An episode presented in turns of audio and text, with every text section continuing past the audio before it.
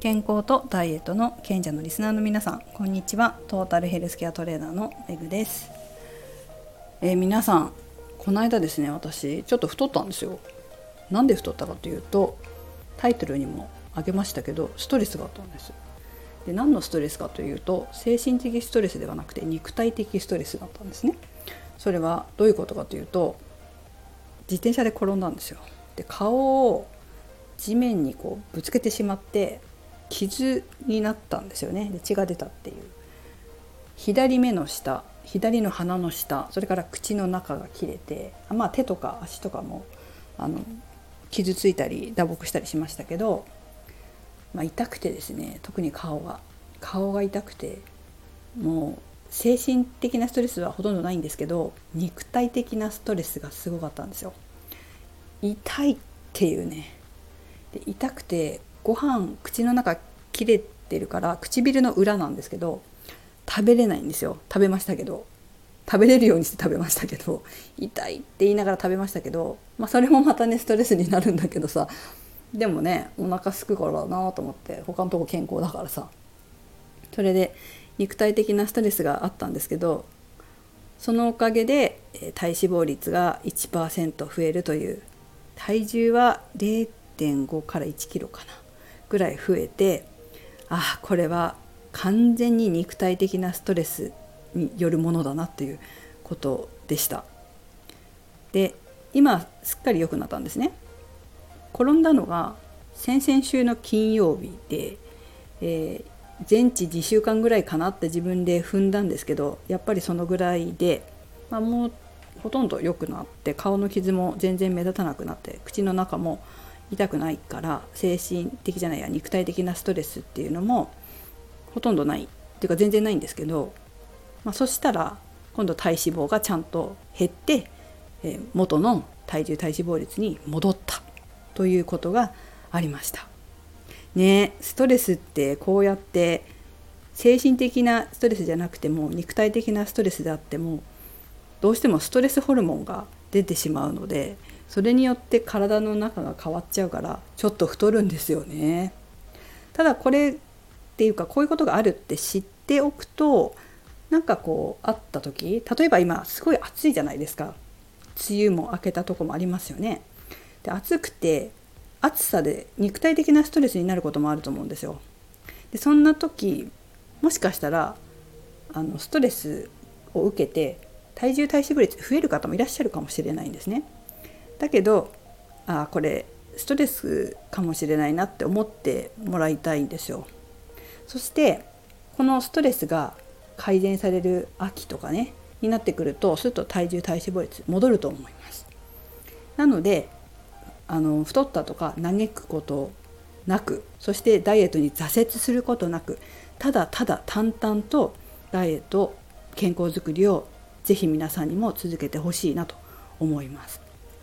私もですねこう痛みがあると何て言うのかなだるくなったりちょっとするじゃないですか他の体もね。でも私は運動するんですよ、まあ、いつも言ってますけど運動するんです。それはやっぱり筋肉って性質っていうかねあの体ってルールがあるんですよこの世界と一緒で。体のルールに従わないと結局また筋肉が減ってリバウンドしちゃったりせっかくついた筋肉がね取れてねまたかえって痩せにくい体太りやすい体になっちゃったりするっていうのはとってもデメリットなんですよ私にとっては。やっぱりずっとね綺麗でいたいっていうか理想の体型を保ちたいっていう思いがあるので、まあ、そのためには多少だるくても自分の体調を良くするぐらいの運動でもいいからやるっていうことを決めてます。でだるいなと思ってあの運動しても体を適度に、まあ、ちょうどいいぐらいの重さで動かしてあげるとかえってだるさが取れて楽になるんですよね。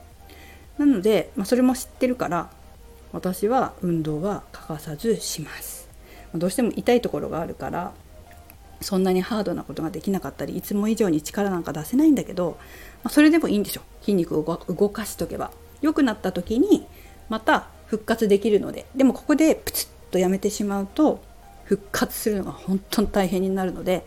中断するっていうことはなるべく避けた方がいいと思います。できる範囲で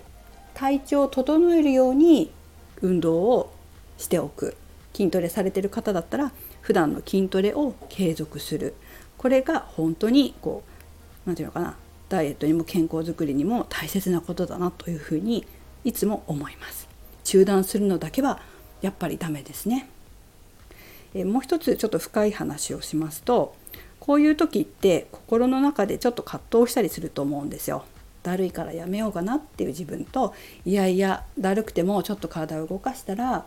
楽になるよっていう自分2人がいるんですよ。いたりするんですよ。いる人もいるかもしれないんですよ。私もたまにありますけどでもその時にどっちを選ぶかで道が変わるっていうことですねどっちを選ぶかということが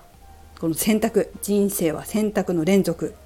まあ、大体無意識で選択してしまいますけど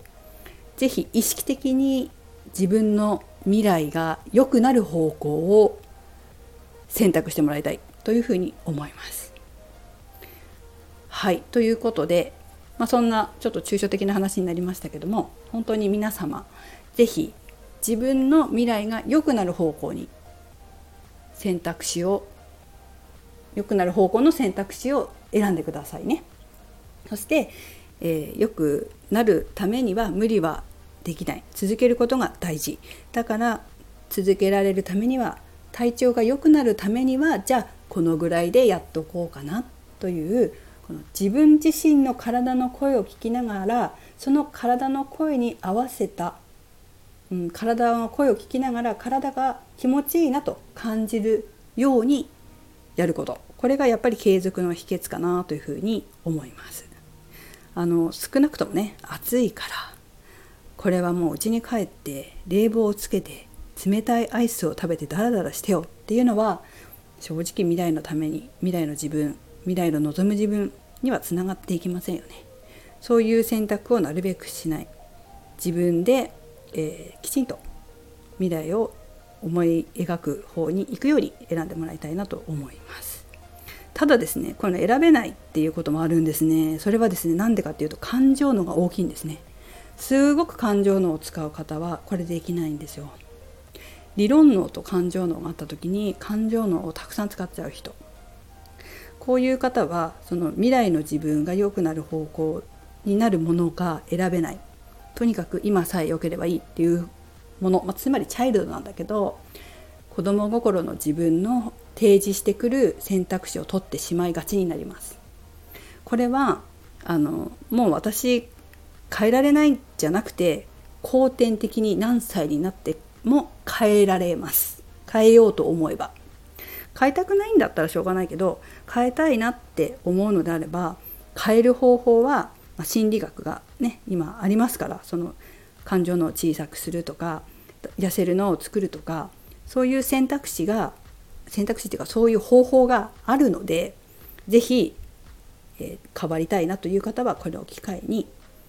学んでみるのもいいんじゃないでしょうか私もダイエット心理学とかやってますので興味があれば声かけてくださいね。ということで、えー、ぜ皆様が素晴らしい素敵な人生を送れる方の選択肢が選べるようでような賢者であってほしいと願いながら今日は締めくくろうと思います。それではメグでした。